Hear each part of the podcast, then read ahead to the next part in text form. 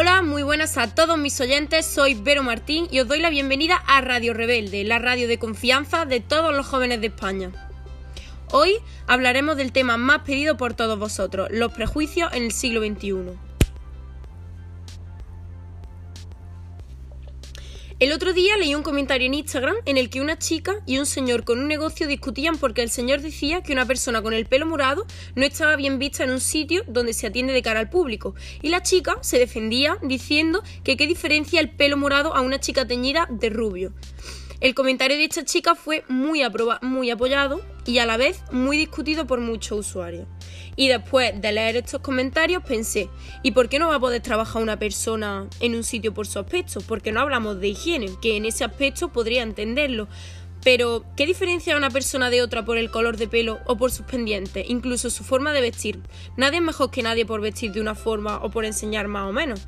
Lo que llevamos no nos califica como personas porque está bien. Reconozco que yo mm, prejuzgo a las personas al igual que la gran mayoría de personas del mundo, porque siempre que conocemos una persona nos llevamos su primera impresión, que esta podría ser un tipo de prejuicio que creamos sobre esta persona hasta que la conocemos y descubrimos cómo realmente es.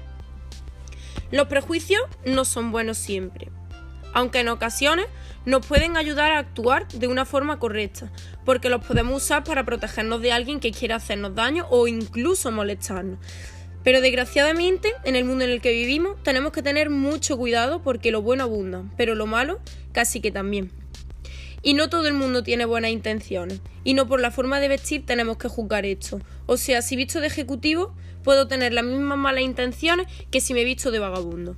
Por eso, si queremos empezar a cambiar esta sociedad, que no para de imponer roles a todos, debemos hacer un esfuerzo entre nosotros, dejando los prejuicios a un lado y aceptando a las personas sin mirar la marca de la ropa, el color del pelo o el estilo que tengan para vestir. Así nos empezará a ir mejor y estaremos mejor con nosotros mismos. Así que con esto me despido y os espero que os guste la reflexión y comentéis el tema de la semana que viene.